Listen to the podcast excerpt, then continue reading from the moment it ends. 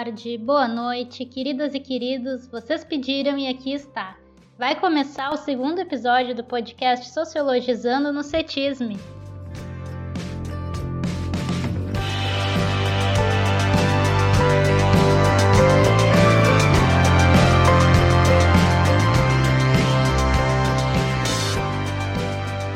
Eu sou a Camila Farias, professora de Sociologia e nesse episódio conversamos sobre a Amazônia. Dia 5 de setembro é a data comemorativa da Amazônia. Essa data foi instituída nacionalmente por um projeto de lei sancionado em 2007 para conscientizar a população sobre sua importância. E o que temos a comemorar nesse dia? A ideia do episódio de hoje é uma reflexão sobre a região e sua gestão Atualmente, a Amazônia é um assunto recorrente na grande mídia. O alto número de queimadas promovendo desmatamento, posições controversas do governo federal e corte de recursos de fonte internacional devido ao seu mau uso, entre outras questões, colocam o Brasil em uma crise política ambiental sem precedentes, que tem implicações na vida de toda a sociedade. E é sobre isso que vamos conversar hoje. Recebemos aqui as professoras do CETISM Jaqueline, da área da Geografia, e Josiane, da Biologia. Também recebemos o economista Pedro, que é o nosso primeiro convidado a compartilhar um pouquinho de sua experiência.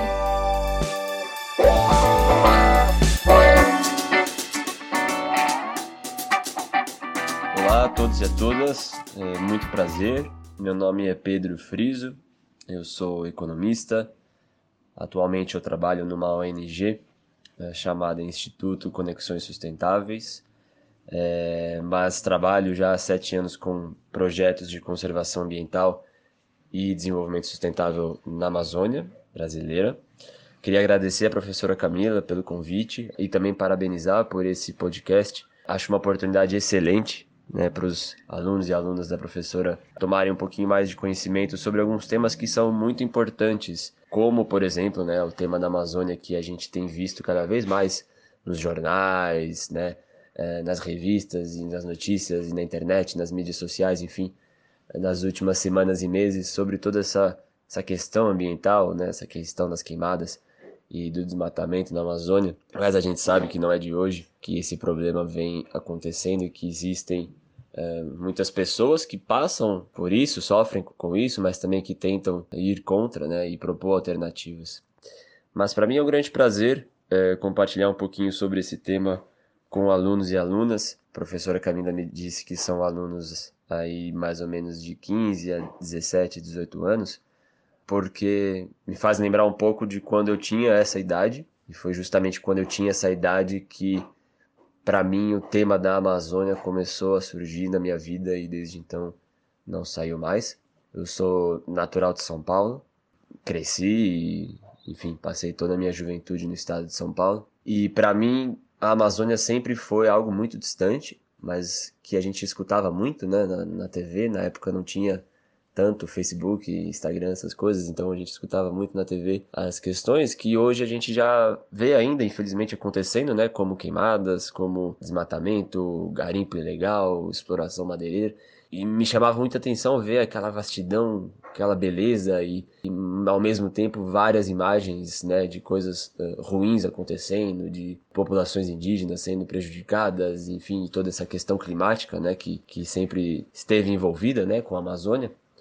E eu me perguntava como que é possível uh, alguém deliberadamente decidir colocar uma floresta para baixo, decidir cortar árvores centenárias, enfim, destruir um, um bioma inteiro tão, tão importante né, e tão bonito. E isso me instigou muito a conhecer um pouco mais né, da realidade. Então, quando eu me formei, eu consegui um estágio numa ONG em Manaus. Fui conhecer e ainda com aquela visão bastante é, romântica, né? Enfim, ainda muito muito distante da Amazônia. E o que eu conheci na verdade é que esse problema do desmatamento ele é um problema muito complexo, como outras questões sociais, ambientais, enfim, como outros problemas do nosso cotidiano é é difícil você separar só em dois polos, né? O lado do, dos bonzinhos e os lados do e o lado do, das pessoas más é muito mais complexo, são várias questões envolvidas e no desmatamento existe um aspecto central que é um grande direcionador, né, que é uma grande explicação para o fenômeno do desmatamento, que é a ausência de oportunidades né, e ausência de alternativas de manter um modo de vida, de manter uma, uma boa qualidade de vida que não seja com o desmatamento. Então, desde então, uh, o trabalho que eu venho desenvolvendo junto com outros colegas e aí em diferentes institutos, em diferentes organizações pelas quais eu já passei, é justamente que a gente consiga colocar à disposição e fortalecer e promover entre as populações locais modos de se garantir uma boa qualidade de vida, então, modos é, de ter um, um bom nível de renda, de poder enviar seu filho para a escola, de poder permanecer nas comunidades ribeirinhas, nas terras indígenas com uma boa qualidade de vida, sem ter que ou migrar para as grandes cidades, né, ou tendo que desmatar é, árvores, ou tendo que trabalhar nos garimpos, enfim, para ter uma renda, para ter uma, um bom salário. E, e, nesse sentido eu convido vocês a conhecerem um pouquinho mais né, desses projetos. Acho que é, é de crucial importância que a gente tenha conhecimento do que se, do que se passa né, e do, de quais são as alternativas que existem de fato ao desmatamento, porque a Amazônia ela é muito mais do que esse aspecto negativo, né, que a gente vê infelizmente sendo sendo transmitido dia após dia. Existem alternativas né, para o problema do desmatamento, existem formas de se compreender outros modos de convivência com a floresta que não seja simplesmente aquele né, que repete formas como a gente vive no Sudeste, no Sul, no Centro-Oeste, enfim. Uh, agradeço e fico à disposição de todos vocês caso alguém queira conhecer um pouquinho mais sobre esse tema. Tá bom? Um forte abraço a todos e a todas e muito obrigado. Até a próxima.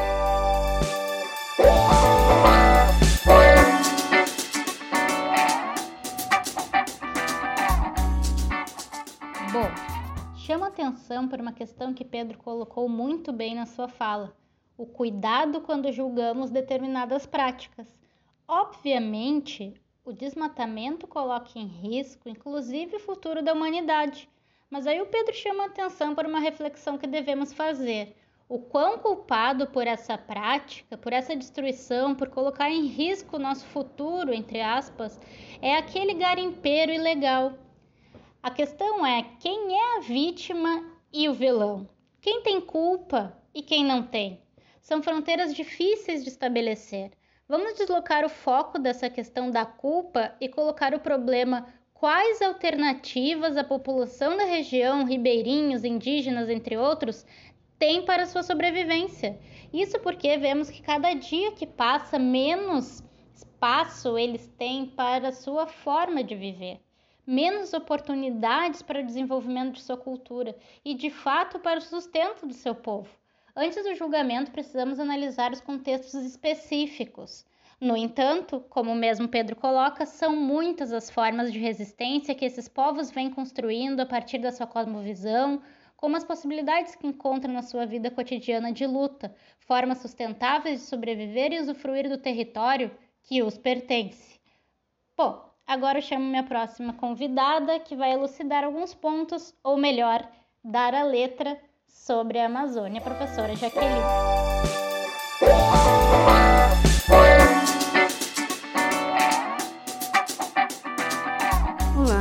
sou Jaqueline Mianak, formada em Artes e Geografia, atualmente professora de Geografia do Cetismo e vou falar um pouquinho sobre a Amazônia. Como a Amazônia é um tema que oferece muitas possibilidades de abordagem, eu vou fazer uma espécie de glossário, o ABC da Amazônia. A de Amazônia, Amazonas, Amazônia Internacional e Amazônia Legal.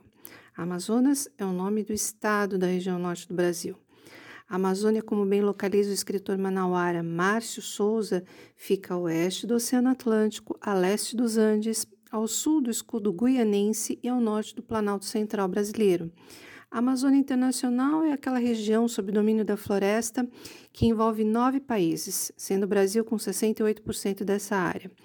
A Amazônia Legal é a área do Brasil que tem como referência a extensão da floresta amazônica envolvendo nove estados brasileiros. perfazendo 59% do território nacional. Sendo assim, a Amazônia é uma palavra que pode se referir a uma área com características muito ampliadas em termos humanos, sociais, culturais, geográficos, ou então quando a gente fala em P de bioma e sua biodiversidade. É um dos lugares do mundo com maior biodiversidade do planeta: 30 milhões de espécies de animais, 2.500 espécies de árvores e mais os milhares de outros tipos de plantas, que acabam, obviamente, despertando o interesse e a cobiça das chamadas Big Pharmas, as multinacionais da área de biotecnologia, que têm muito interesse nesse patrimônio genético.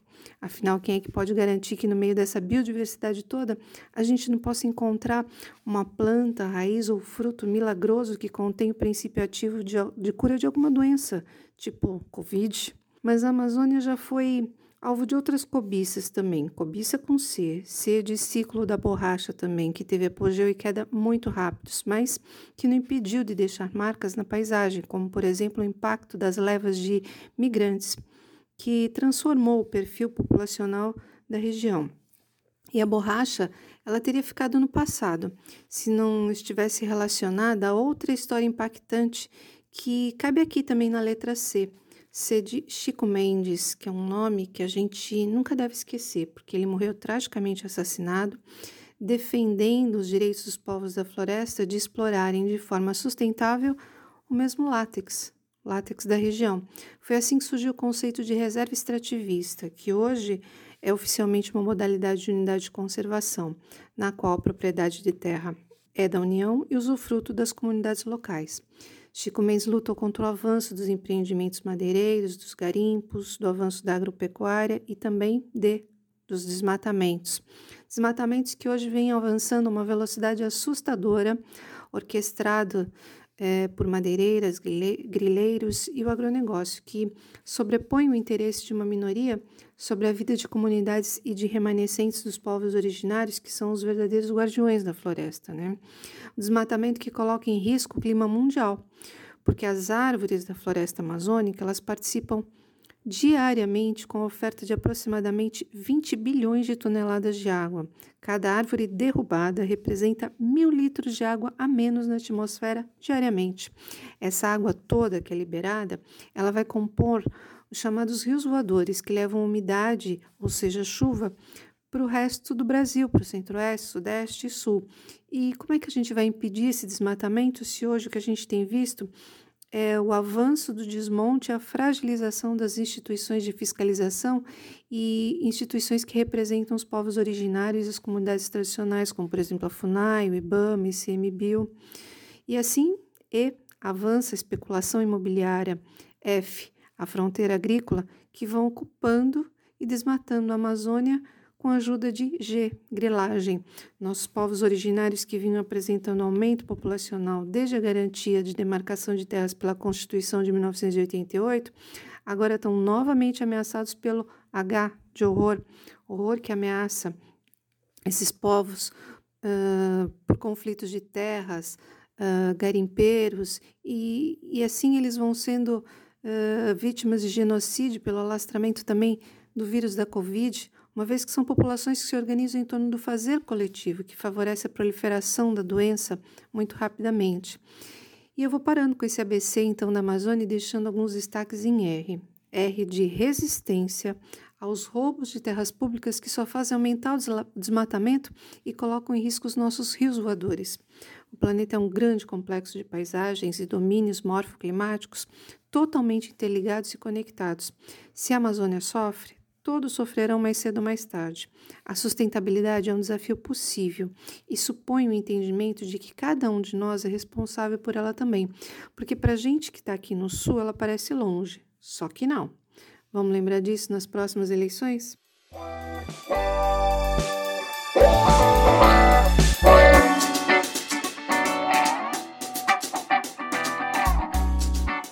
Relato da professora Jaqueline é muito interessante. O ABC da Amazônia diz muito sobre a região, desde sua riqueza, por um lado os interesses que desperta, culminando na sua exploração e destruição, com impactos em toda a humanidade. Por outro lado, as resistências de ativistas como Chico Mendes, a luta diária dos povos originários ameaçados e o desmonte das instituições responsáveis pela fiscalização e garantia de direitos.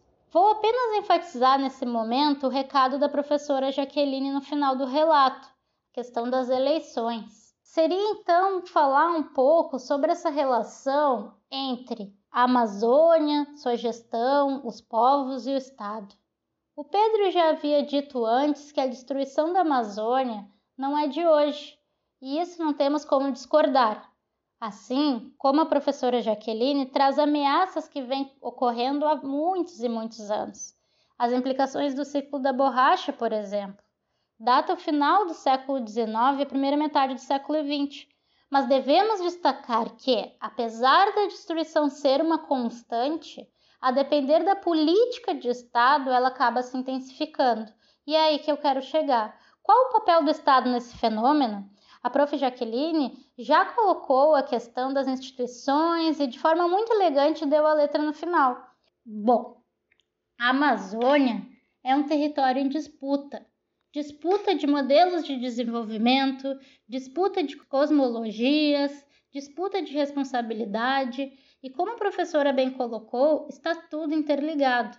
Todos temos um papel nessa disputa. De que lado ficaremos e quais práticas assumiremos para de fato superar os desafios? Porque no final, essa é inclusive uma disputa de projeto para a humanidade. Que tipo de sociedade queremos?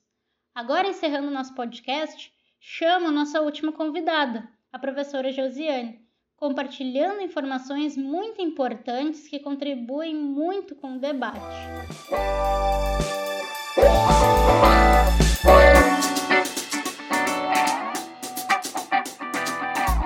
Pessoal, tudo bem com vocês? Espero que estejam bem.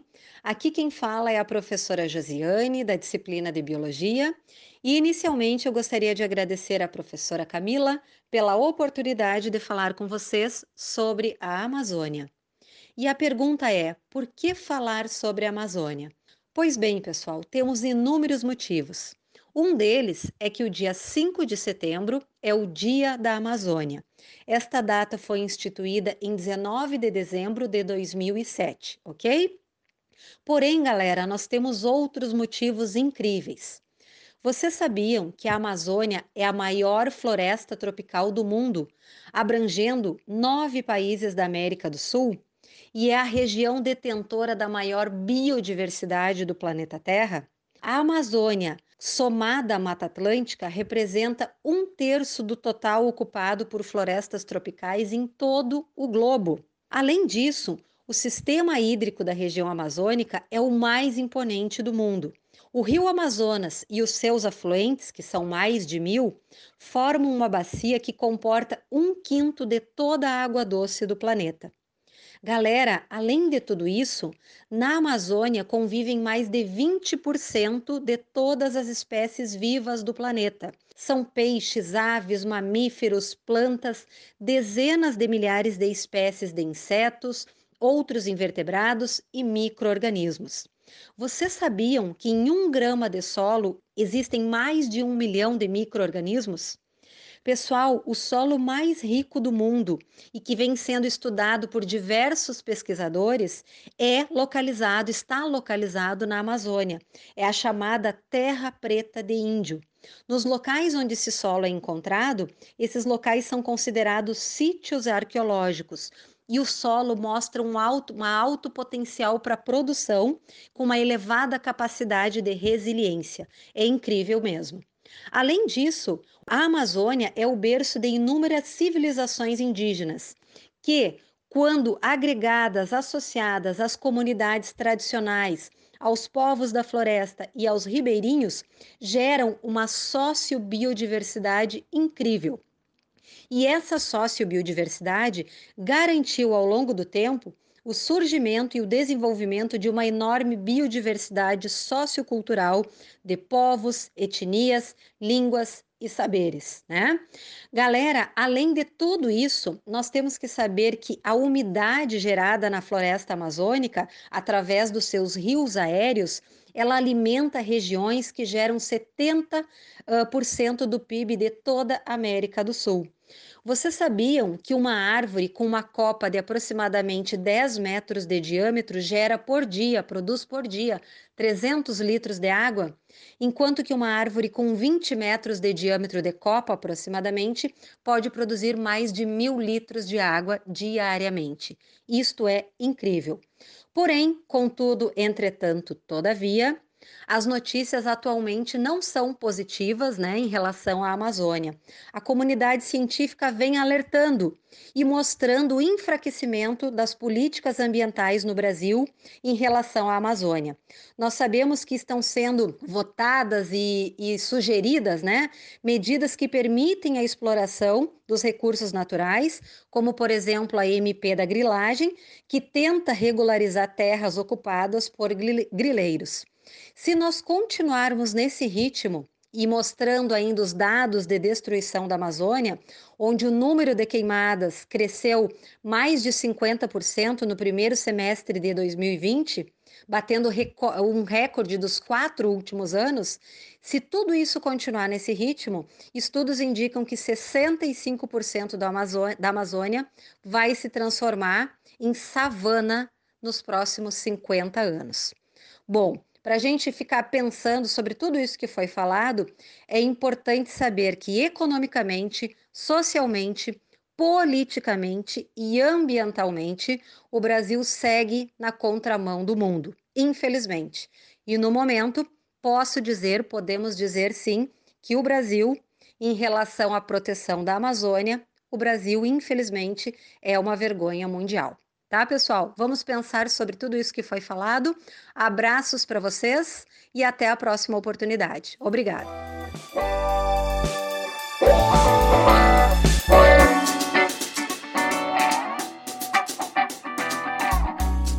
A fala da professora faz de fato um fechamento dessa nossa discussão até aqui, trazendo por um lado a riqueza da Amazônia, o que faz dela tão importante e, por outro lado, o nosso fracasso enquanto Estado de lidar com toda essa riqueza. Queremos tornar a Amazônia uma savana? Queremos seguir na contramão do mundo? Abrindo um parênteses, podemos voltar lá nos clássicos da sociologia. Lembram do Weber? Nossas ações têm significados que revelam muito da nossa sociedade. Temos, portanto, que refletir muito sobre nossas ações e quais implicações delas têm no nosso futuro, e pensar isso enquanto coletividade, lembrando que muitas vezes a responsabilidade, ou melhor, a culpa, não é do indivíduo, mas tem toda uma estrutura perversa, desigual, opressora, que muitas vezes se impõe. E por mais que pareça impossível transformá-la, a história e a sociologia nos mostram que isso é construído socialmente, culturalmente, situado historicamente. E logo vocês podem fazer associação o que é construído pode ser destruído, ou melhor, transformado. Então fica o convite para reflexão. Bom, pessoal, nossa conversa nesse segundo episódio sobre a Amazônia, do podcast Sociologizando no Cetisme, chegou ao fim. A ideia foi trazer algumas questões de forma um pouco mais objetiva, mas que despertasse o interesse e possibilitasse a busca por informações e discussões mais profundas em outros momentos. Espero que vocês tenham gostado. Até mais!